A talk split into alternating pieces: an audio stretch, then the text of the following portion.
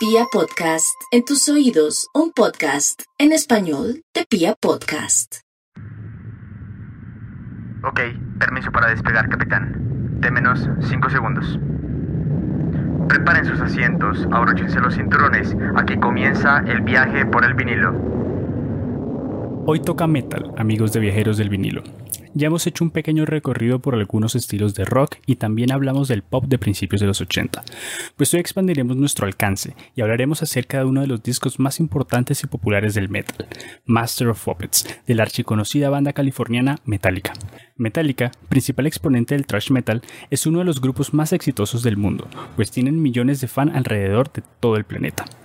Con Master of Puppets, publicado en 1986, Metallica contribuyó enormemente en la popularización de la escena metal de Estados Unidos, alejándose del heavy metal británico de los 70s y trazando el camino para un estilo más agresivo y frenético. Los invitamos entonces a quedarse con nosotros en Viajeros del Vinilo, episodio 8, Master of Puppets de Metallica.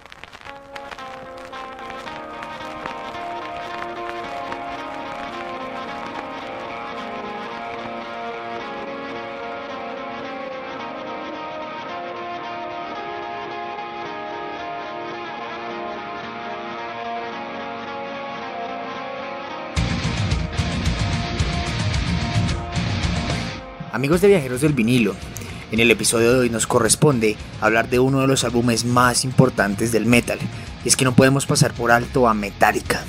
Hablemos un poquito pues de quiénes son estos titanes del thrash metal. Metallica es una banda estadounidense de heavy o thrash metal fundada en San Francisco, California en el año 1981.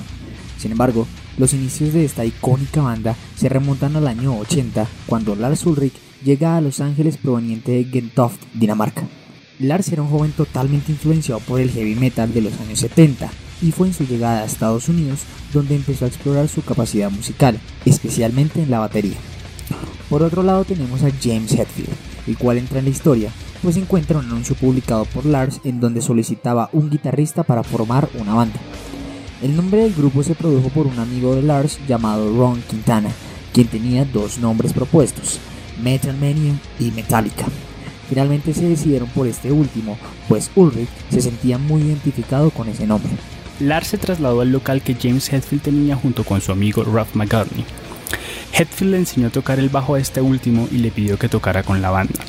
Además, por este tiempo se hizo el reconocido logo de Metallica, el cual fue hecho por James en un boceto y no por Ron McGovney como muchas veces se cuenta. La banda estaba en busca de otro guitarrista que tuviera influencias directas del heavy metal, y así fue que encontraron a Lloyd Grant, un guitarrista afroamericano con el que tocaron su primer demo, Hit the Lights. Sin embargo, vieron que no daba la talla para ser guitarrista de Metallica, y fue reemplazado al poco tiempo por Dave Mustaine, y con él se consagró la primera alineación de la banda. Fue el 14 de marzo de 1982 cuando Metallica debutó por primera vez en la escena underground del heavy metal, pues dieron su primera presentación en vivo en el club Radio City de Anaheim, California. Este toque se vio opacado por múltiples fallos en directo debido a la inexperiencia de la banda. Su segundo concierto se dio en el conocido bar de Los Ángeles, Whiskey A Go Go, donde fueron teloneros de la banda Saxon. Esta fue también una de las presentaciones más deplorables de la banda, pues seguían teniendo descontento con el sonido y la manera de tocar en directo. A manera de curiosidad, debido a los dos pésimos conciertos que habían tenido, Metallica se replanteó la manera de contratar un vocalista mientras Mustaine y Hetfield se quedarían como guitarristas de la banda. Allí contactaron a Sammy Dijon, pero sus pruebas no fueron lo suficientemente buenas, así que desecharon la idea. En julio de 1982 se dio el primer demo de Metallica como banda, titulado No Life Till Leather, y era la primera estrofa de Hit Lights. Esta fue presentada por la disquera Metal Blade Records bajo el título de Metal Massacre. Estas eran una serie de compilaciones de canciones hechas por bandas de metal del mundo underground estadounidenses, en el cual se dieron a conocer bandas como Metallica, Overkill, Slayer, entre otros. Aquí la banda empieza a crecer en la costa oeste de Estados Unidos, pues empezaron a tener más conciertos y renombre dentro de los fanáticos, y fue allí donde Lars y James se plantearon la posibilidad de sacar a McGoffney de la banda. También se presentan problemas con Dave Mustaine por tener un carácter violento debido al consumo excesivo de alcohol y de drogas. El 29 de noviembre de 1982 se grabó el primer directo en vivo de Metallica grabado en The Wardlow en San Francisco, titulado Live Metal Up Your Ass. Curiosamente los teloneros de Metallica fueron Exodus, banda que tenía el guitarrista líder Kirk Hammett, del cual hablaremos en un rato. Al poco tiempo, McGovney decidió renunciar a la banda al escuchar que Metallica estaba estableciendo contactos con el bajista Cliff Burton. Este finalmente se suma a las filas de Metallica con una condición, y era que se trasladaran a San Francisco, pues en esa ciudad se estaba expandiendo un nuevo género musical llamado thrash metal, y veía potencial para que la banda creciera allí. Finalmente accedieron a eso, dejando atrás a Los Ángeles, que en esa época era una ciudad dominada por el glam metal, del cual hablamos en el episodio 7 con Appetite for Destruction de Guns N' Roses. A principios de 1983, un señor llamado Johnny Sazula los contrató para ofrecerles un traslado a Nueva York, con la finalidad de dar un par de conciertos por la costa este y grabar su primer álbum. Metallica terminó aceptando esa oferta y el 1 de abril llegaron a la ciudad, en donde residieron en un edificio en el que vivían varias bandas de metal, entre ellas Anthrax. La situación de Mustaine empezó a empeorar conforme los días pasaban en Nueva York. Finalmente, la banda decidió despedirlo, por lo que tomó la decisión de formar una nueva agrupación, la legendaria banda de thrash metal Megadeth. En este punto, Metallica ya tenía el plan B y puso en marcha rápidamente la contratación del guitarrista de Exodus, Kirk Hammett. Este aceptó entrar a Metallica para ayudarles en su carrera musical proveniente, aunque no ayudó en temas de composición para el primer álbum de la banda, pues este ya estaba escrito en su totalidad antes de la llegada de Hammett. Después de seis semanas, se lanzó al mercado su primer álbum de estudio titulado Kill Em All, el 10 de mayo de 1983. El título era proveniente de una frase de Cliff Burton a causa del disgusto que tuvo la banda con diversas comercializadoras de discos, puesto que muchas estaban en contra del primer título que le iban a poner, Metal Up Your Ass. Finalmente Sazula funda su propio sello discográfico, Mega Force Records, esto con el fin de ayudar a Metallica a seguir adelante en el mundo del thrash metal. El disco vendió 17.000 copias en las primeras dos semanas, lo cual ayudó a seguir subiendo la popularidad de la banda, y los críticos ya la perfilaban como precursores de una nueva corriente musical. Finalmente esa cifra llegó a las 320.000 copias. Después de la gira promocional para el álbum Kill Em All, Metallica entró de nuevo al estudio el 20 de febrero de 1984 para grabar su siguiente trabajo musical. Ride the Lightning fue el segundo álbum de Metallica, el cual era un tanto distinto a su antecesor. Aquí, la banda se estaba adentrando un poco en el terreno de lo melódico, como se puede observar en la canción Fade to Black. Este álbum contaría en gran medida con composiciones hechas por el mismo Mustaine y por el bajista Cliff Burton. La primera presentación de Metallica tras la salida de este álbum fue en el ya conocido en este podcast Marquee Club de Londres, teniendo dos sold outs seguidos. Aquí llegaría un momento importante para la banda, pues el 3 de agosto de este año, Metallica tuvo el primer contacto con el sello discográfico Elektra Records. Esta era una discográfica gigante para la fecha, por lo que Metallica no dudó en aceptar el contrato, y es Elektra Records quien termina comprando el contrato de la banda con Johnny Sazula. La popularidad de Metallica era ya algo totalmente desenfrenado Salían de gira muy seguido y sus conciertos cada vez eran mejores, tanto así que después de la salida de Ride the Lightning salieron de gira por dos años. Al volver, pasado ese tiempo, volvieron a los Sweet Silence Studios, lugar donde grabaron su tercer álbum. Tras meses de grabación, el mundo vería uno de los álbumes más importantes del thrash metal, al cual Metallica titularía Master of Puppets.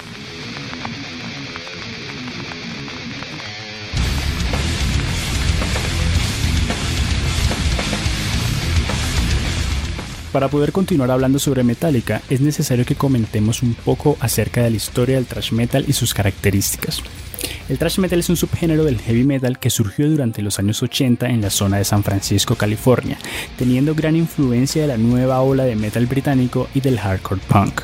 Algunas canciones precursoras del sonido thrash son Stone Cold Crazy de Queen y Symptom of the Universe de Black Sabbath, pues estos temas dejan ver cierta agresividad y crudeza a la hora de hacer música. Sin embargo, el primer tema de thrash metal, según los historiadores musicales, es Hit the Lights, grabada precisamente por Metallica en el año 82, como ya mencionamos, por lo que la banda es considerada como la creadora del subgénero. Pero, mm, ¿cómo suena ese thrash metal? Primero que todo, el thrash es más agresivo y acelerado que el heavy metal clásico, siendo habitual el uso del doble bombo en las baterías para dar esa sensación de velocidad, aunque no llega al extremo del death o del black metal mientras que el hardcore punk heredó el uso de riffs rápidos de guitarra, pero añadiendo más técnica a la hora de tocar. A nivel lírico, se caracteriza por tocar temas sociales, políticos, psicológicos, terroríficos, entre otros. Se trata pues de un género líricamente muy versátil. Se piensa que el thrash metal apareció como una reacción al glam metal comercial que era muy popular durante esta década. También algunos creen que es un movimiento reaccionario frente al conservadurismo que caracterizó al gobierno de Ronald Reagan en Estados Unidos. Sea como sea, el thrash fue uno de los principales estilos de metal en los 80, siendo representado por bandas del calibre de Megadeth, Slayer, Anthrax y Overkill en Norteamérica, Sepultura en Latinoamérica y Sodom, Destruction y Creator en la escena europea. Así es, la popularidad del género se empezó a ver opacada a principios de los 90 con la llegada del grunge, del cual ya hablamos hace unas semanas cuando le dedicamos un episodio a Nirvana. Aunque los grupos clásicos de thrash como Metallica o Megadeth mantienen su popularidad casi intacta y siguen llenando salas de conciertos y estadios en casi cualquier parte del mundo. No obstante, durante los años 2000 el thrash tuvo un pequeño resurgimiento, pues se formaron algunas nuevas bandas como Municipal Waste, Warbringer Como ya es usual en Viajeros del Vinilo, haremos una pequeña reseña histórica sobre los acontecimientos globales más importantes del año 1986. El año empezó con tragedia, pues el 28 de enero se desintegró el transbordador Challenger minutos antes al despegue de su décima misión. Por otro lado, en febrero de este año se emitió por primera vez en Japón la popular serie Dragon Ball Z, serie que ha marcado generaciones sin ninguna duda. También 1986 estuvo marcado por algunos atentados terroristas perpetrados por organizaciones como el ETA en España, Sendero Luminoso en Perú y el Frente Patriótico Manuel Rodríguez en Chile. Además, el contexto colombiano estuvo caracterizado por las actividades criminales del cartel de Medellín y por la visita del Papa Juan Pablo II el 2 de julio. Por último, a nivel musical, la banda británica Queen realizó un espectacular concierto en el estadio de Wembley de Londres el 12 de julio, presentación que es recordada con mucho cariño por los seguidores del grupo y del rock en general.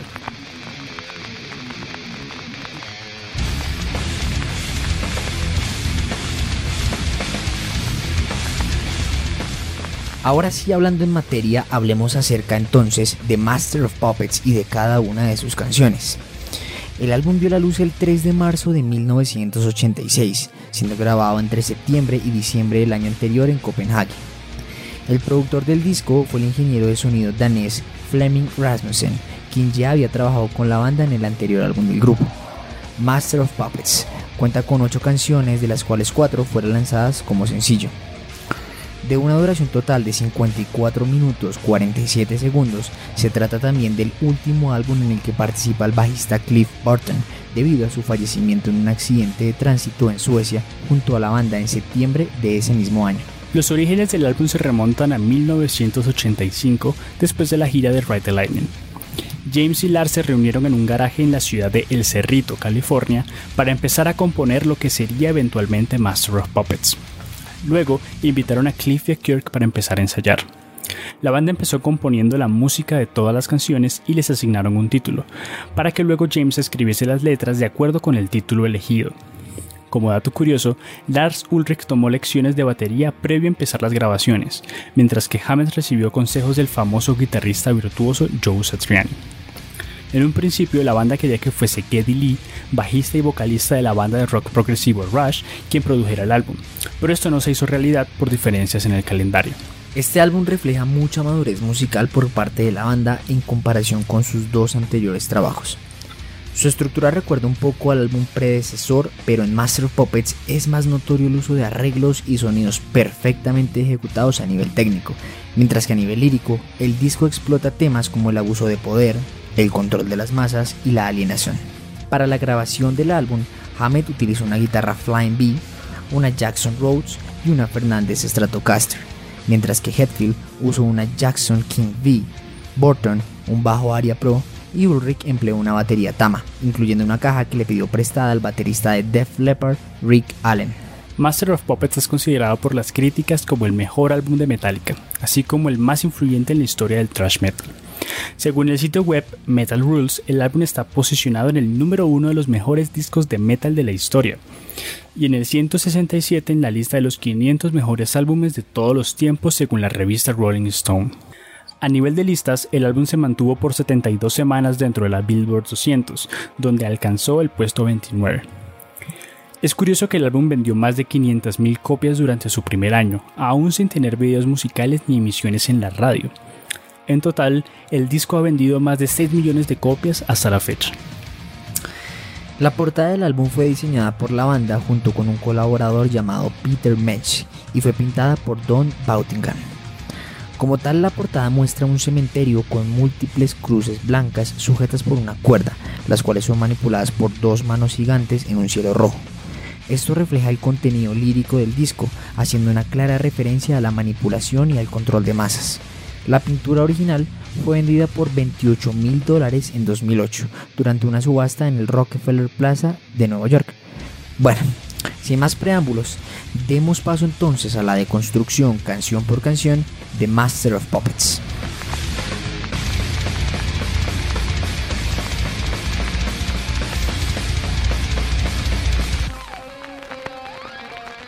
Empezamos este nuevo viaje con Battery, canción de 5 minutos 13 segundos, la cual fue lanzada como sencillo el 1 de agosto de 1986. Musicalmente, el tema se caracteriza por empezar con una sección de guitarras acústicas que paulatinamente da paso a un riff más duro y agresivo. Cabe mencionar que durante las presentaciones en vivo, Metallica omite casi siempre la sección acústica, empezando Battery desde el riff distorsionado. Respecto a esto, es notoria la versión de la canción realizada por la Orquesta Sinfónica de San Francisco junto a la banda en 1999, en la que la introducción es tocada por un conjunto de violines. Battery es a su vez una de las canciones más frecuentes en los conciertos de Metallica, pues la banda suele utilizarla tanto como canción inicial como final. Líricamente la canción trata sobre la violencia y la ira provocadas por el control hacia las personas y cómo estos sentimientos se reflejan en el comportamiento de los individuos. Algunos han creído que la letra hace una metáfora de la violencia usando la imagen de una batería de artillería, generando también una especie de personificación de la destrucción producida por la violencia. Battery ha sido versionada por varias agrupaciones, destacándose las versiones de Rat, Steelheart, Machine Head y Rata Blanca. A modo de curiosidad, la banda Black Totem realizó una versión del tema con voces muy parecidas a las de Dave Mustaine. Esto ha causado que muchos fans piensen que Megadeth ha hecho un cover de Battery, pero esto es totalmente falso.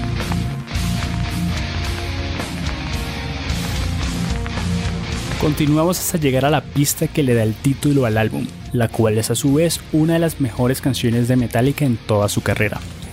Master of Puppets es una de las grandes obras maestras del metal, pues durante 8 minutos y 35 segundos sumerge al oyente en un mar de texturas y complejas secciones instrumentales. Es también la pista más larga del disco y ha sido considerada por el canal VH1 como la tercera mejor canción de metal de todos los tiempos. Master of Puppets tiene una estructura poco usual en la música popular, pues tiene numerosos riffs de guitarra distorsionados que se repiten en los versos, pero luego hay un cambio de tempo que da paso a una sección melódica en donde la banda interpreta un solo de guitarra a dueto. Luego de esta sección, el tema progresivamente se va haciendo más distorsionado y más pesado, en donde Hammett realiza un solo de guitarra virtuoso. Posterior a esto, empieza un riff que es curiosamente idéntico al de la canción Andy Warhol de David Bowie. Te invitamos a que escuches Master of Puppets atentamente y luego escuches la canción de Bowie para que percibas esta curiosidad. Por último, el tema finaliza con una repetición de los versos seguida de un fade out y una risa siniestra. La letra de la canción trata acerca de las drogas, particularmente sobre la cocaína, expresando cómo estas sustancias pueden llegar a controlar la vida de las personas hasta un punto inimaginable. El título hace referencia a cómo el adicto es manipulado por las drogas sin que se dé cuenta, Como dato extra, la canción ha sido interpretada en vivo más de 1500 veces, siendo el tema más tocado por Metallica en directo. También fue considerada por el fallecido Cliff Burton como su tema favorito de la banda. Master of Puppets es una de las canciones más versionadas del grupo, pues artistas como Dream Theater, Rat, CC Top, Sum 41, Motley Crue y Trivium han realizado versiones del tema. También el grupo Van Canto hizo una versión a capela de Master of Puppets para su álbum Trip of Force. Además, la canción apareció en la película Old School de 2003, protagonizada por Will Ferrell, Luke Wilson y Vincent Vaughn. Apareció también en un capítulo de Los Simpson, en la cual la propia banda toca la intro de la canción mientras está montada en una camioneta conducida por Otto, el conductor del bus escolar de Springfield.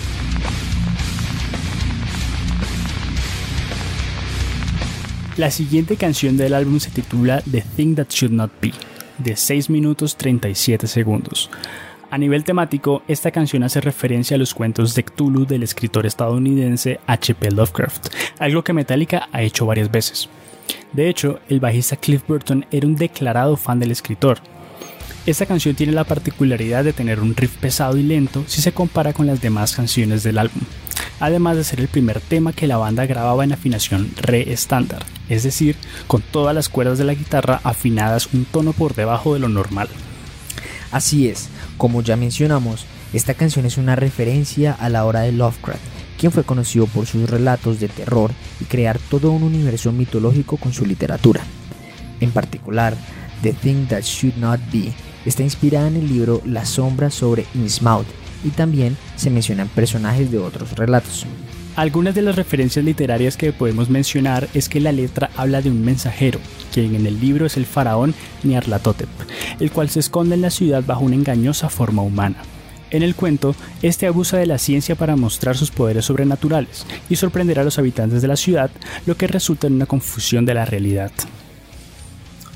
Por otro lado, el verso Hybrid Children Watch the Sea, Pray for Father Roaming Free hace referencia a una parte del libro en la que los residentes de Innsmouth se ven obligados a aparearse con una raza de tritones llamada Deep Ones a cambio de oro y abundante pesca. También se cita uno de los versos más famosos de Lovecraft, el cual reza lo siguiente.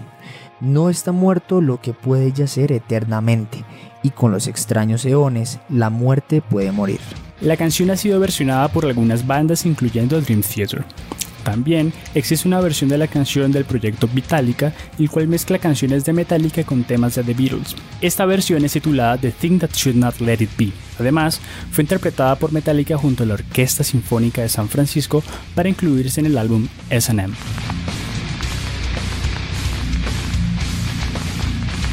Haciendo un alto en el camino, arribamos a la cuarta pista de Master of Puppets, Welcome Home Sanitarium.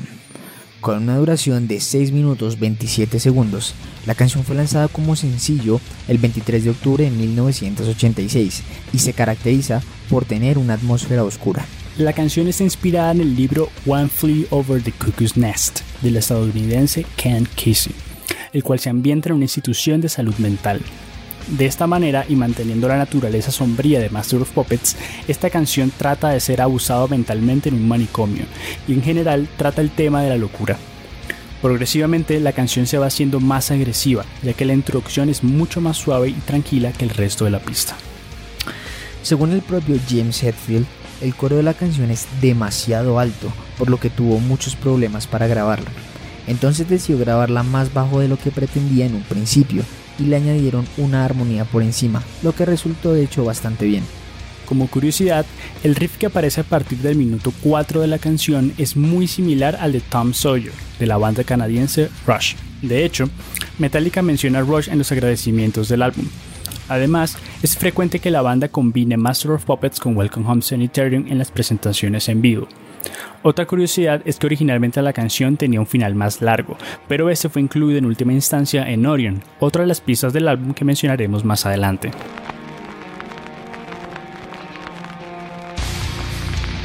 Llegamos a la mitad del disco con la canción Dispensable Heroes, tema que dura 8 minutos y 16 segundos. Esta es una de las canciones más desconocidas de Metallica, aunque temáticamente es la canción del álbum que más relación tiene con la portada, pues toca el tema de la muerte y la guerra al igual que el arte conceptual del disco. Musicalmente es una de las canciones más frenéticas del álbum, llegando a 220 bits por minuto, un tempo sumamente acelerado. Al final de cada verso, Hammett realiza una melodía con la guitarra que según él es una imitación de la música que se escucha en las películas de guerra. Justamente respecto a la letra, los versos de la canción narran la experiencia de un soldado en primera persona, el cual siente disgusto y repudio por la guerra en la que está obligado a participar. Por otro lado, los coros representan a los generales y comandantes militares que envían a morir a sus soldados sin tener ningún motivo. Hacia el final del tema, el protagonista se da cuenta que la única misión que tiene en la batalla es morir.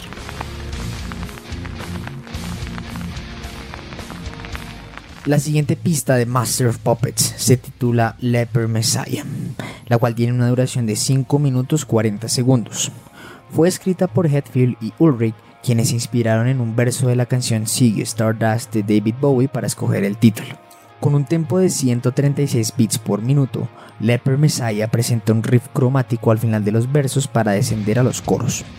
Luego se acelera en la sección central que consigue llegar a un clímax con el grito distorsionado de la palabra lie, es decir, mentira en español. Por su parte, la letra de la canción es una fuerte crítica a las religiones que usan los medios de comunicación para captar fieles, criticando a su vez a toda la gente que pierde su criterio propio para hacer todo lo que los pastores o clérigos les digan. Particularmente es una crítica mortaz al televangelismo creciente en Estados Unidos durante la década de los 80, el estribillo habla de las iglesias que solicitan dinero a sus fieles, asegurando que irán al cielo gracias a su contribución.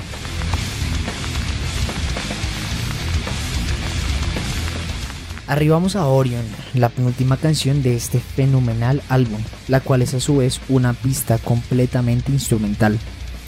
De una longitud de 8 minutos 27 segundos, Orion fue lanzada como un demo en julio de 1985 y fue compuesta casi en su totalidad por Cliff Burton, por lo que es notoria la calidad en la ejecución del bajo en esta pieza. Burton fue muy creativo a la hora de componer las partes para bajo, innovando en este en particular, ya que no era muy frecuente que las canciones de metal tuviesen a este instrumento como protagonista. De hecho, la canción fue colocada en el entierro de Burton a modo de homenaje. Orion es la canción más melódica y progresiva de todo el álbum, recibiendo su nombre por la constelación de Orión, ya que la sección central de la canción tiene cierta atmósfera espacial. El tema empieza con una melodía de bajo distorsionado que va increciendo hasta que aparecen la batería y las guitarras haciendo el riff principal. Luego viene un solo de Kirk Hammett que da paso a la sección central, en donde Burton toma el control total de la canción. Los arpegios hechos con el bajo son los que le dan al tema ese carácter espacial que mencionamos anteriormente, mientras que las guitarras eléctricas parecen complementar al bajo con un solo melódico a dos voces. Después vienen tres solos, uno de Hetfield, otro de Burton y el último de Hammett. La canción finaliza con el riff principal desvaneciéndose lentamente.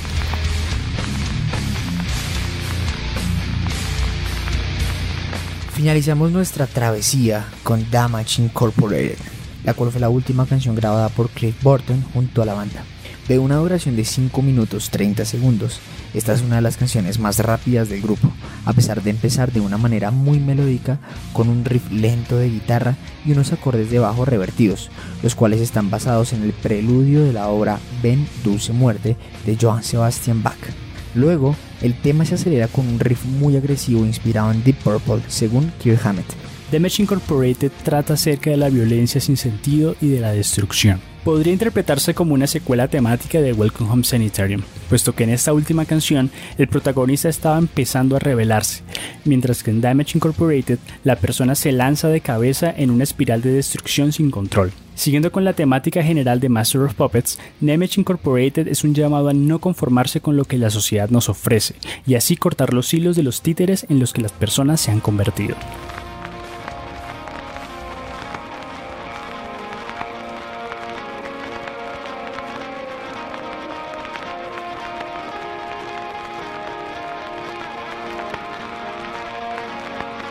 Amigos del vinilo, bienvenidos entonces otra vez al episodio 8 de este gran programa y evidentemente no nos podíamos despedir de ustedes ni de esta primera temporada sin hablar obviamente de esta gran banda de metal que es Metallica. Para nosotros fue muy difícil eh, tratar de decidir y escoger qué álbum hablaríamos de ellos, pues evidentemente sus trabajos y su discografía es totalmente significativa. Pero, ¿quién no se deja cautivar de Master of Puppets? Aquí tenemos al viajero del vinilo, Víctor Martínez. Eh, Víctor, quiero que nos saludes, que nos cuentes cómo estás y que obviamente nos compartas, primero que todo, cuáles son tus experiencias personales con este álbum. Eh, bueno, primero que todo, buenas tardes a todos los oyentes. Em, ya para responder a tu pregunta, entonces, bueno, yo creo que escuché por primera vez este álbum, diría yo en el año 2012. Sí, aunque descubrí Metallica un poco antes, pero creo que este álbum completo lo escuché en 2012. Eh, la verdad es que la primera vez que yo escuché Master of Puppets, la canción, me fascinó completamente. Me voló la cabeza. o sea, brutal, sí, 10 de 10. Es una canción que, bueno, yo estaba aprendiendo a tocar guitarra por ese entonces, sobre todo pues la guitarra eléctrica, y me inspiraba mucho Metallica en particular, junto con otras, con otras bandas, pero Metallica porque yo quería aprender a tocar las canciones de Metallica. De hecho, una de las primeras canciones que yo me saqué fue Seek and Destroy, el primer álbum de Metallica, y alguno que otro riff, por ejemplo, Singles Matters en guitarra acústica y otras canciones de Metallica. Pero en particular Master of Puppets em, me fascinó completamente la canción, brutal. Luego escuché cuando llegó a la parte de Orion, también me voló la cabeza totalmente, sobre todo cuando descubrí que realmente era un bajo lo que hacía el solo, el solo principal, porque no era, no era para nada usual que en una canción, ni siquiera de rock, las canciones tengan solos de bajo. O sea, es algo bastante inusual. Sí, es inusual, sí. Es bastante inusual. Y también hecho, esa atmósfera que crea la canción es totalmente brutal. Como hemos mencionado, tiene una atmósfera espacial, un poco así que, que a uno le vuela la cabeza. Welcome Home Sanitarium también fue una canción que descubrí por ese entonces cuando estaba escuchando el álbum. Obviamente fue una canción que me llamó bastante la atención porque tiene una atmósfera bastante interesante ya que empieza suave pero paulatinamente se empieza a poner muy agresiva después tiene mucha dinámica es una canción que tiene muchísima dinámica al igual que Master of Puppets y, bueno, o sea, para mí Master of Puppets es uno de los mejores discos que he escuchado, sobre todo pues de metal, ya centrándolo un poquito. Sí. Y, y de Metallica yo diría que es uno, probablemente el mejor, ¿no? junto a quizá Right the Lightning, que también es un discazo, es un tema, es un disco brutal y que está también ahí a la par con Master of Puppets. Sí, total, yo, yo quiero añadir contigo, bueno, en mi caso la experiencia personal muy, muy, muy parecida, de, digamos desde el punto de partida del año que, que mencionas, 2011-2012, eh, escucho. Obviamente uno tiene una, una base metálica, evidentemente cuando se empieza a, a desarrollar el gusto por la guitarra, pues hay canciones inevitables que uno quisiera sacarse en esa guitarra siendo un principiante y una de ellas creo que es Master of Puppets.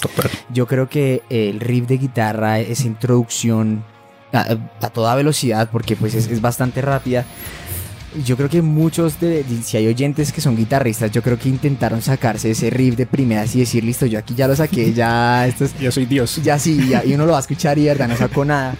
Precisamente eh, por la virtuosidad de, primero de James, eh, porque digamos, eh, me parece que es una, una composición pues muy grosera totalmente, porque es, es una vaina igual igual con Hamed, eh, no sé si Dave Mustaine no creo haya alcanzado a participar. No, Master no, Master no. Master no, alcanza a participar, pero de todas maneras creo que el aporte de todos los músicos yo digamos en, en, la parte de experiencia personal creo y lo he comentado con mucha gente hay quienes tienen sus favoritos.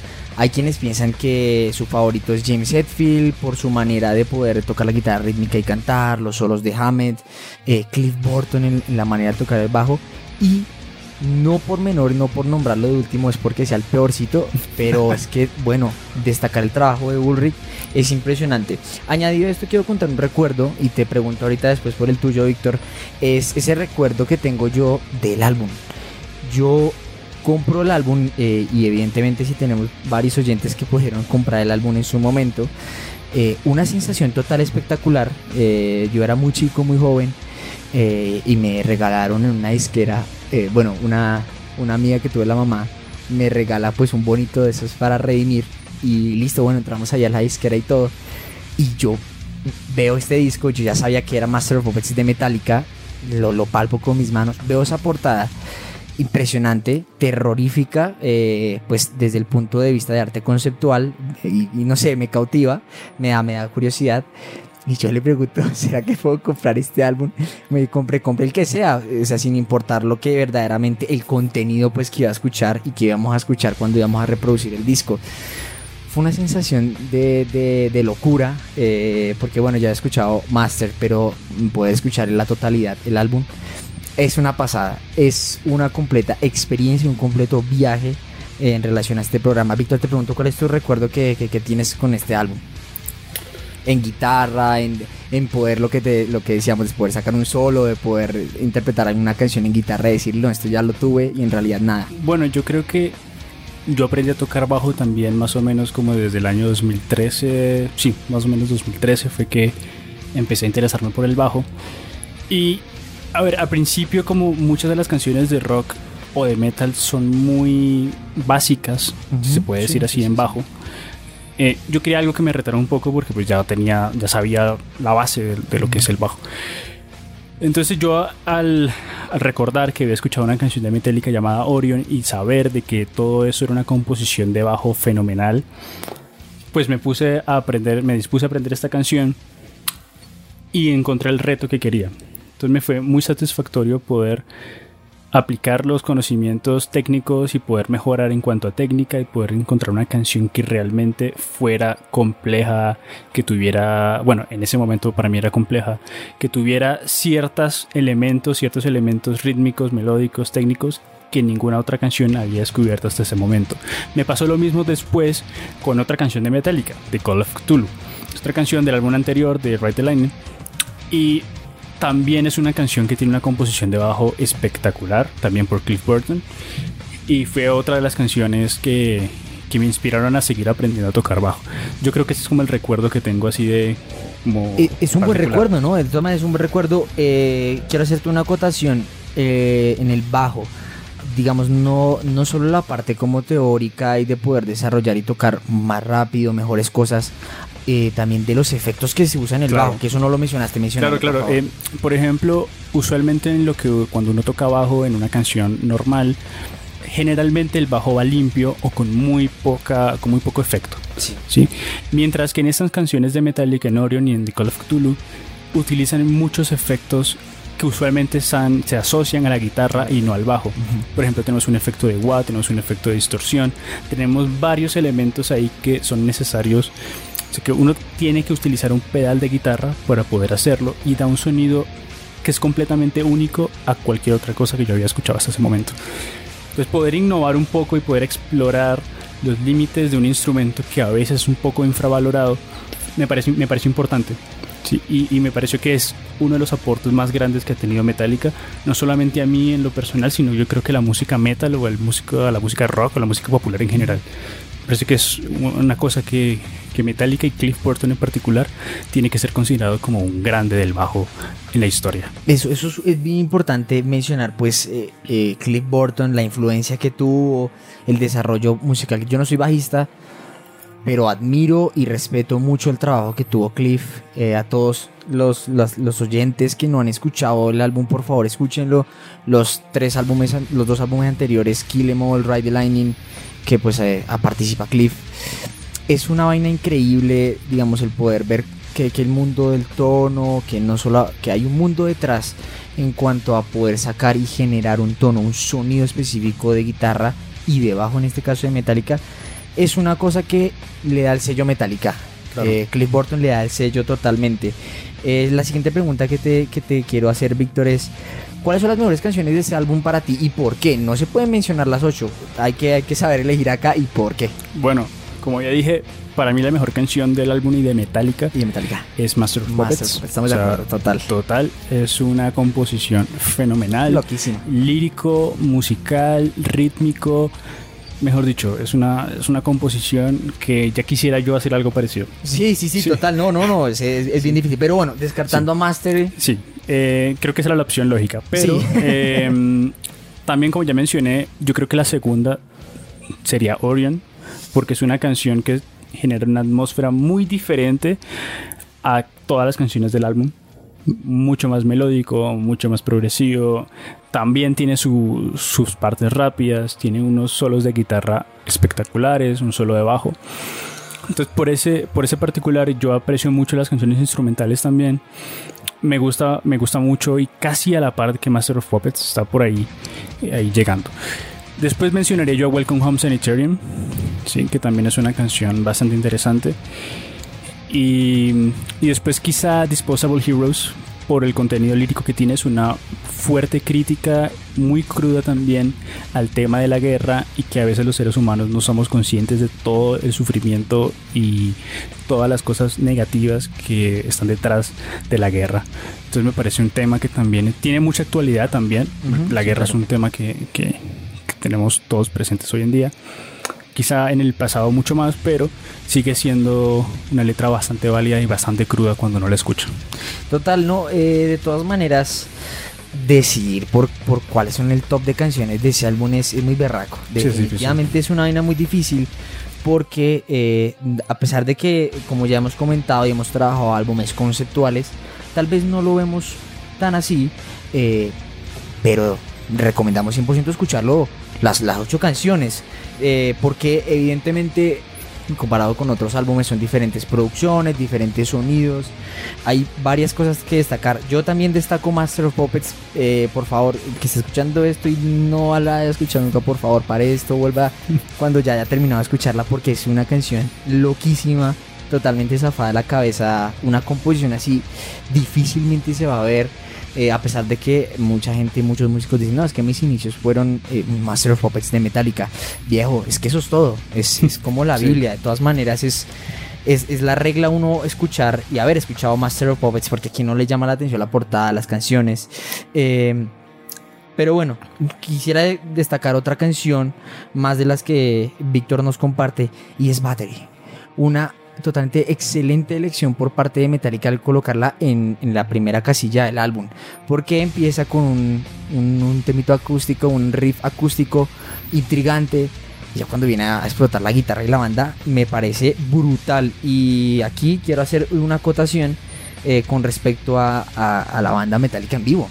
Es que es, que es otra vaina súper diferente. Las personas que estén escuchando este programa y hayan visto a Metallica, obviamente sabrán de lo que hablo en el sentido que esa sensación total de, cuando va a salir la banda, pues creo que es eh, indescriptible totalmente. Tanto las personas que lo vieron en, los noventas cuando vinieron por primera vez aquí a Bogotá y las otras dos, tres veces que vinieron con Dead Magnetic, con el By Request y esta última de Hardwire eh, la sensación es la misma. Metallica yo creo que es una banda que no tiene fecha de vencimiento, es una banda totalmente recomendable a nuestros oyentes. Eh, escucharla, darle una pasada. Ellos tienen, ellos tienen diferentes canciones, pero hay una, hay una palabra muy importante y es legado e influencia. Víctor, ¿qué tanto crees en específico este álbum nuevo de Metallica, la banda, porque sabemos que Metallica es un concepto muy grande? Este álbum Master of Puppets, ¿qué tanta influencia crees que causó en el mundo, en la sociedad? Bueno, eh, hablando un poco del contexto histórico que ya mencionamos antes, el thrash metal era una escena naciente, era una escena muy, muy, muy reducida, muy local en San Francisco, en la costa de Estados Unidos. Master of Puppets llevó al thrash metal a todas partes. ¿sí? Fue la, fue la producción, el trabajo que popularizó completamente este estilo e inspiró a nuevas bandas. Entonces, por ejemplo, aquí en Latinoamérica tenemos una banda brasileña que se llama Sepultura, sí, sí. sí que algunos habrán escuchado, que tiene un sonido no igual a Metallica, pero inspirado en Metallica en muchos, en muchos aspectos. Eh, en Europa también hubo una grandísima ola de thrash metal, sobre todo en Alemania, Sodom, Destruction, Creator, etc. Entonces yo creo que Master of Puppets fue ese trabajo que llevó al género a otro nivel. ¿Sí? Yo creo que sin Master of Puppets el género se hubiese tardado o quizá nunca hubiese despegado y se hubiese quedado ahí o sería algo muy parecido como el death metal que los que no es tan escuchado eh, o es muy muy particular sectorizado, muy sectorizado no ah, no es tan popular no, no, quiero desmilitarlo ni nada porque también es un género que tiene mucho para qué hablar pero em, no es tan popular a nivel comercial como lo fue Metallica. Eh, otra cosa que quería mencionar es que Metallica quizá es la puerta de entrada al heavy metal, pues al metal en general, ¿no? Porque a mucha gente, mucha gente piensa que el metal es un género agresivo, que un género diabólico, un género que es para gente violenta, etcétera. Y, lo que pasa es que hay gente diabólica y violenta en todas partes, en todos los géneros, en el reggaetón, en la música clásica, en la cumbia, en todas partes hay gente mala. No es una cuestión de géneros musicales. Em, lo que sucede con Metallica es que quizá eh, tiene un sonido más fácil de escuchar que otras bandas de metal que son quizá un poco más rápidas, un poco más distorsionadas, que tienen un sonido un poco más fuerte. Entonces, entiendo que el metal a veces puede ser un gusto adquirido, que no, es para todo el mundo. Sin embargo, eh, recomendamos y reiteramos y recomendamos a esta banda y a su trabajo en general y a otras bandas de metal, ya hablaremos de ellas en el futuro, pues a toda la gente por si tienen curiosidad y quizá les termine gustando. Sí, no, total, y eh, puntuando un poquito en lo que dices de ese estereotipo que, tienen la, sociedad en general sobre las personas que escuchamos metal. Eh, Master Puppets es esa puerta, ¿no? A, digerir un poquitico más eh, lo que viene siendo el metal, diversos géneros. Hay personas que se quedan ahí, está bien. Hay personas que llegan y siguen explorando el camino de metal, también está bien. Es cuestión de gustos. Claro. Eh, sabemos que no es fácil para una persona corriente o mayor escuchar un álbum como estos. Es, totalmente de acuerdo y, respetable, ¿no? De todas maneras, como, como lo hemos venido hablando con otros géneros musicales. Eh, no sin antes pasemos un poquitico a hablar y comentarle a nuestros oyentes qué pasó después con la banda. O sea, la banda llega, saca Master of Puppets y Kike y no nos podemos quedar ahí, Víctor. Cuéntanos un poquito más de eso. Bueno, justo después del lanzamiento, lo que la banda hizo fue encaminarse directamente en una gira promocional. Sí, claro. Sí, esto ocurrió en el verano de 1986 y ocurrió algo bastante interesante. y es que James Hetfield sufrió, sufrió un accidente haciendo skateboard. Y por lo tanto tuvo que ser reemplazado en la gira por un guitarrista rítmico llamado John Marshall. Qué ni idea, no sabemos quién es. Sí, no, simplemente lo buscan. Desde aquí un saludo para él. Un saludo para él totalmente. O sea, James, el hombre se parte de tal, no sé qué, y le dicen a un tipo X, hermano, reemplácelo tocando la guitarra rítmica. O sea, casi John Marshall ídolo mundial. Ídolo, sí. Pero, pero bueno, eso es, hay que oír la anécdota de Metallica. Sucede otra cosa que es bastante triste y bastante impactante, y es que Metallica estaba por tierras europeas, en Suecia particularmente, y estaban en el bus de la gira, y Cliff se encontraba en la litera de Kirk porque había perdido una apuesta. Sí. Y sucede algo muy extraño y misterioso, y es que el autobús se volcó cerca de un pueblo llamado Ljungby ¿Eso dónde quedaba? Eso es en Suecia. Suecia, claro, Suecia, sí. Entonces, eh, lastimosamente, el bajista salió por la ventana y se causó la muerte de manera inmediata. Sí, ahí no hubo, no, no, nada, más que hubo nada más que hacer. Esto sin duda fue un bajón completamente para Metallica, para el mundo de la música, para su carrera, para todos los eso fans. Fue un hito, eso fue un hito terrible, ¿no? Porque hay muchas historias que corren alrededor de eso. Eh, siempre la gente dándole un toquecito de misticismo, de cosas misteriosas. de todas maneras, sacar un álbum como Master y que se les muera el bajista es una vaina pues catastrófica. y, también, y también hablando de que Cliff Burton había sido no solamente el bajista, sino un compositor que había dado un toque extra a la banda, ¿no? Mencionaba antes el tema del bajo. Yo creo que Metallica tenía todavía mucho por explorar en temas como estos, donde le da un elemento mucho más eh, protagónico a ese instrumento. Y pues hasta ahí quedó el sueño. Sí, no, no, no, total. O sea, fue algo incluso extraño, ¿no? Porque estaban en, la cima. Viene después otro personaje, ¿no? O sea, la banda eh, Metallica hablan con los papás de Cliff, le dicen, bueno, vamos a seguir acá porque ellos pensaron retirarse, ¿no? Generalmente sabemos que cuando sucede, y lo hemos visto, en, por ejemplo, en el caso de Led Zeppelin, hay una muerte, decimos, listo, parce, o sea, aquí ya nos abrimos, no hay nada más que hacer.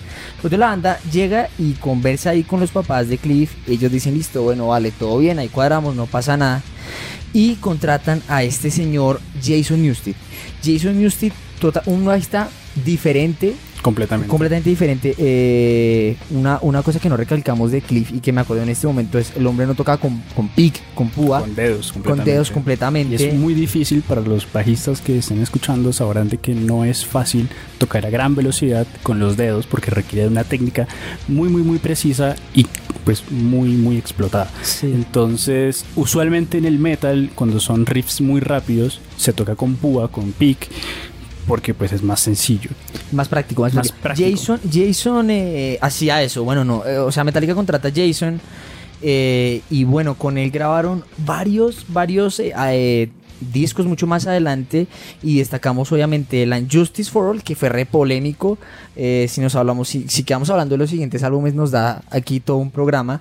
Eh, está el Justice for All que fue un álbum súper polémico con respecto al nivel del bajo sí pero mencionemos por qué. Es, y es polémico porque si uno escucha el disco el nivel de volumen del bajo está extremadamente bajo. Sí está enterradísimo. nunca, o sea el bajo tuvo un buen nombre ahí porque es que estaba bajo. Sí sí, sí, total, enterradísimo. Estaba completamente enterrado. Y, hay quienes analizan esa vuelta, no hay, no hay más que hacer ahí. Bueno, sale después Metallica Black Album, el Black Album, que pues es la portada negra, nosotros le decimos el Black Album, hay otros que lo prefieren titular como el álbum Metallica, brutal. Los Load y Reload, eh, polémicos de Metallica, también raros, buenos. Y eh, destaco aquí también el SIM, el, trabajo que tienen con la Sinfónica de San Francisco, brutal, año 99. Eh, yo creo que fue incluso, me parece a mí, no sé, los oyentes me corregirán después en comentarios, fue después del primer concierto aquí eh, en Colombia. Recordamos que Metallica la primera vez que vino, en la década de los 90, década difícil para Colombia para traer artistas extranjeros viene con este dichoso Jason Newsted. No, a la gente no le gustaba, ¿no, viejo? sí, sí, sí. Era, definitivamente. Era, un personaje, era un personaje ahí. O lo amabas o lo odiabas. Hay un dato súper curioso y es que el primer concierto que dieron con Jason, el man llegó y tocó un solo de, bajo y la gente dijo como este man que, o sea, se muere aquí eh, Cliff y viene este man aquí a tocar un bajo y quién es, o sea, y sí. este apareció quién es bastante, bastante curioso. Avanzamos un poquitico en la década y viene en 2001 eh, el abandono o la separación, por decirlo así, de Jason de Metallica. Obviamente tiene problemas personales. Yo creo que eh, los, que hemos seguido la trayectoria de Metallica no, no compaginaron Jason y, digamos, los duros ahí que eran. Eh, James y Ulrich no compaginan, ¿no? De todas maneras, recalcamos aquí, yo creo que esos álbumes que mencionamos antes, buenos. Son buenos. A pesar de que, pues obviamente no está Cliff Burton, súper interesantes. Sí, un poquito polémicos por lo que mencionábamos, pero de todas maneras son buenos, o sea, no, no es por Sí, no, no, total. el Black Album es un disco que tiene temas que quizá todo el mundo ha escuchado, que todo el mundo que ha escuchado medianamente el metal reconocerá. Y Justice for All también tiene canciones que son súper icónicas y recordadas. Son álbumes tradicionales. Pero bueno, después cuando Jason se va allá de la banda, por esa época pasa una vaina con Metallica y Napster. ¿Qué pasa? Sí, lo que sucede es que Napster era una plataforma muy parecida a lo que hoy en día es Spotify, ¿no? Eh, pero estaban haciendo este mercado, ¿no? Sí, sí, hasta ahora. O sea, no, no, no sé si existía Spotify, no, esa vuelta, no, todavía no. No, no, no. Entonces Napster estaba agarrando los catálogos musicales de muchos artistas y los estaba publicando para que la gente que descargara la plataforma, o bueno, no la descargara, la mira por internet, la escuchara la música de manera gratuita. No, esto generó polémica con, muchos, con muchos otros artistas, pero curiosamente fue Lars Ulrich el primer artista del mundo en denunciar públicamente a Napster. los llevaron a juicio. Esa vaina fue terrible, sí, esa vaina fue larga. Fue largo, sí, porque pues claramente la gente estaba escuchando la música de Metallica sin, sin que le llegara dinero a la banda de ninguna manera. Entonces pues hay un pleito legal bastante, bastante extenso y, pues bueno. Es que, fue, es, que fue una, es que fue una anécdota terrible porque yo creo que por esa época, llamémoslo así, 2002, 2001, 2002, hay una transición entre salir y comprar vinilos, cassettes, CDs, entre tener, eh, tener a la mano el álbum o las canciones directas, porque hay que aceptarlo, o sea, todos tuvimos nuestra época donde se descargaba la música por Ares o por programas así, obviamente, y pues obviamente era un, era un problema totalmente con esas bandas. Lars lo denuncia y fue un pleito duro, un, pleito, digamos, largo y extenso. Y curiosamente, Metallica está, toda, está en este momento en Spotify, Apple Music, varias plataformas de streaming como sin nada ganando seguramente. Claro, no, lo que pasa es que bueno, ya el, el modelo de negocio de estas plataformas es distinto porque si reconoce regalías a los artistas, sean pocas o no, pero de todas maneras lo hace y la banda gana dinero con, cada streaming que nosotros hacemos. Eh, eso era lo que no pasaba con Napster y por eso la banda llevó a, a Sean Parker, ¿sí? Sí, sí, sí. Ídolo mundial también, a, juicio. Pero, pero Napster, yo necesito siga esa aplicación. Aquí, bueno, la mencionamos ahí por encima, pero no. Eh, bueno, siguiendo un poquitico ya eh, con la trayectoria más adelante, bueno, ya comentando la salida de Jason, llega un nuevo, y después del pleito obviamente con Napster, llega un nuevo, nuevo bajista a la banda, ¿no? En YouTube podemos encontrar eh, la manera en que Metallica hace el descarte y la convocatoria. Y llega este señor Robert Trujillo. Sí. Robert Trujillo llega a la banda momento duro, ¿no? Momento duro porque Metallica eh, venía a hacer trabajos muy buenos, giras, ya era súper reconocido, ¿no? Eh, ya incluso Metallica para esa fecha ya era, no era una banda, era un género, ¿no? Yo, yo escucho Metallica, yo escucho la Metallica, o sea, eso... Sí, aquí, aquí, aquí para, para hacer puntuación, Metallica no es un género musical, es, una banda. No existe la música metálica, existe. el metal. Existe el metal, exactamente. Pero bueno, por época era tan famoso y, los viejos, no, soy de música metálica. Y eh, bueno, está Robert Trujillo acá, Metallica muy, muy popular sacan aquí, eh, bueno, graban Saint Anger. Saint Anger fue un, fue un álbum bien paupérrimo, o sea, para muchos fans. Creo que fue ese que no tuvo ningún solo de guitarra, ¿no? Me parece. sí, yo creo que ese dato puede estar, incluso es que el sonido es rarísimo. O sea, la producción de ese álbum de Metallica es muy diferente, la portada es buena.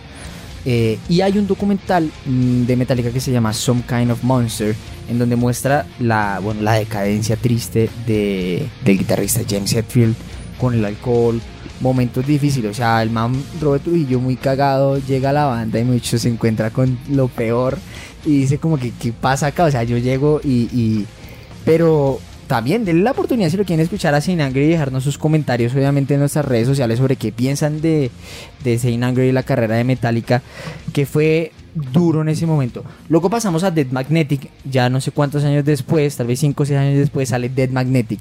Dead Magnetic en lo personal eh, coincide con la época que yo estaba descubriendo a Metallica y ¡pum! sale ese álbum. Entonces fue como, uy carajo, o sea, la banda que yo estaba descubriendo. Entonces en mi caso, eh, Víctor yo le guardo mucho cariño a Dead Magnetic. A muchos no les gusta ese álbum, parece que no era el sonido de Metallica. Hay una canción en particular que fue famosa cuando salió ese álbum que se llama The Day That Never Comes. Tremenda canción. Todos intentamos sacarla en guitarra. Total, o sea, también es una de esas canciones que sí.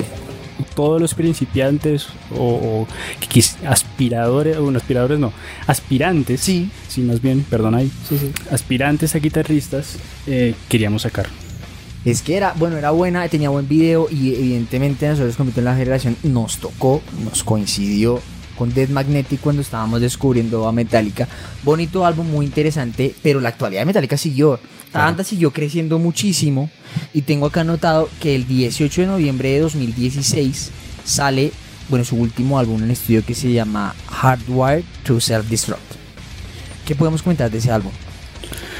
Yo creo que es un poco rescata el sonido de Death Magnetic. Sí. suena, suena muy parecido, sobre todo la batería. Es demasiado particular el sonido de batería de Lars Ulrich, sobre todo en esos últimos álbumes. particular, sí, sí, sí. Em, pero me pareció también que es una especie de eh, compilación de muchas cosas que la banda había intentado hacer. Entonces realmente no lo he escuchado tanto, lo escuché una vez cuando salió me pareció un poco raro, un poco más extremo, no, no tan... Es largo, ¿no? Es, si no estoy mal, es un álbum, doble, incluso cuando yo lo compré en sí venían hasta dos CDs, es álbum largo, pero eh, le recalcamos que abrió una gira brutal, aquí pasaron por Bogotá, ni siquiera fue la gira de Hardwire, sino fue como ahí, como un pre pero destacamos siempre todo álbum de Metallica que vengan por acá, por Colombia y pasen, ¿no? Definitivamente desde que pasen y disfrutemos es lo que importa. Y ya para finalizar esta sección, comentamos lo que sucedió con el SIM que salió este año justamente, pero fue grabado el anterior. Fue grabado el año pasado con la Orquesta Sinfónica de San Francisco, cosa que ya habían hecho en el 99, sí, con SNM 1. Sí. Y esta pues es la, la secuela, se puede decir, de un trabajo muy bonito que es la combinación de dos estilos que a mucha gente le parecerán contrarios, que son la música clásica y el metal, pero curiosamente ambos géneros tienen extremadamente muchas similitudes. ¿sí? A nivel de composición, a nivel de muchas cosas, el metal queda muy bien con la música clásica. Y pues es un trabajo bastante bonito que también recomendamos escuchar porque es algo, algo nuevo para el oído. Sí, eh, SIM2. SIM2, curiosamente, empieza ese álbum con una de las canciones favoritas de Víctor que se llama The Call of Cthulhu. Brutal. Brutal. O sea, ya cuando empiezan con esa canción ya sabemos que bueno, ahí se está cociendo algo interesante. último datico que nos aparece, Metallica tocó en los cinco continentes. En todos. En todos. Metallica es, no sé si el artista, pero al menos sí banda que ha tocado en todos los continentes del planeta, incluyendo la Antártida. Metallica me parece que fue en 2016 o 2015. Tiene pinta de 2015 o 2016. Por ahí. Eh, ellos hicieron un concierto en la Antártida con un público pequeño, pero lo hicieron ahí, rompieron el récord de ser el único, la única banda en tocar en. ¿Dónde les falta tocar? ¿En el espacio? Les falta tocar en el espacio, sí. el concierto, el concierto se, se llamó, si no estoy mal, Antártica. Eh, y está en YouTube. Búsquenlo y es bueno. O sea, no tocan canciones. El repertorio de hecho es muy cortico. Es corto. Frío de O sea, que estar haciendo allá es una cosa de locos muy bueno, muy buena producción. Definitivamente hablar de Metallica es, redundante. La, palabra Metallica ya habla por sí solo, ¿no? Eh, y ya para finalizar esta sección, queremos agradecerles a todos por habernos escuchado hasta el momento con los anteriores siete capítulos. Que, hombre, si ese es el primero, escúchenos. La verdad es que para nosotros es un placer siempre hablar de música y como les comenté al principio, pues obviamente no nos podemos ir sin hablar de Metallica. Metallica es redundancia, Metallica no solo metal, es un símbolo, es pasión, es recuerdos, es nostalgia. Recomendamos 100% darle una pasada a este álbum y recordarles, no sin antes, que se nos acaba la temporada, Víctor. ¿Cómo así? ¿Cuántos capítulos nos quedan? Bueno, recordamos que nos quedan dos capítulos. Dos capítulos. Sí. Eh, el próximo lo diré más adelante. sí. Eh, y el final eh, va a ser un especial no se lo pierdan, ¿no? se lo pierdan. Eh, va a ser un especial de un artista que ya mencionaremos en su momento, eh, que va a estar buenísimo. Brutal, o sea, ese es el, ese es el toque final. Eh, si les ha gustado este podcast, por favor, compártanlo. nos comenten por redes, por redes sociales qué les gustó, qué no les gustó, qué álbumes sobre todo quieren que analicemos, porque hasta esta altura en redes nos han pedido muchísimos álbumes. para nosotros a veces es muy complicado tratar de diversificar el tema pero estamos siempre pendientes de sus comentarios eh, y de absolutamente todas las recomendaciones que nos hagan. Así que eh, no sin antes recordarles dos capítulos, por favor, eh, escúchenos y vamos a darle paso finalmente a la conclusión de este capítulo.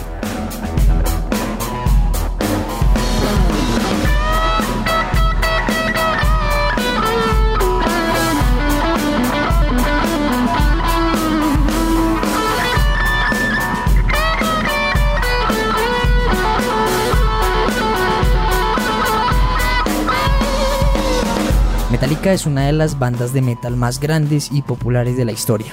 Con Master of Puppets, el grupo ayuda a expandir la popularidad del thrash metal en todo el planeta, inspirando a las nuevas generaciones a seguir sus pasos. El álbum es sin duda uno de los mejores del metal que han existido y existirán por siempre. No en vano es reconocido por la Biblioteca Nacional del Congreso de Estados Unidos como un trabajo cultural, estética e históricamente relevante. Recomendamos a todos nuestros oyentes escuchar este disco si es que no entendemos por qué aún no lo han escuchado. Para nosotros ha sido un completo placer compartir con ustedes toda esa información y traerles este programa. Nosotros somos Víctor Martínez y Nicolás Marín, grandes apasionados por la música y su historia. Para conocer más datos y anécdotas sobre esta banda, los invitamos a que nos sigan en Instagram, arroba VicMarbel y arroba Nicomarín21. En nuestro próximo viaje por el vinilo les traeremos a una de las agrupaciones más icónicas del rock en español, género del que no hemos hablado aún. Hablaremos pues de Soda Stereo y de su recordado disco Canción Animal.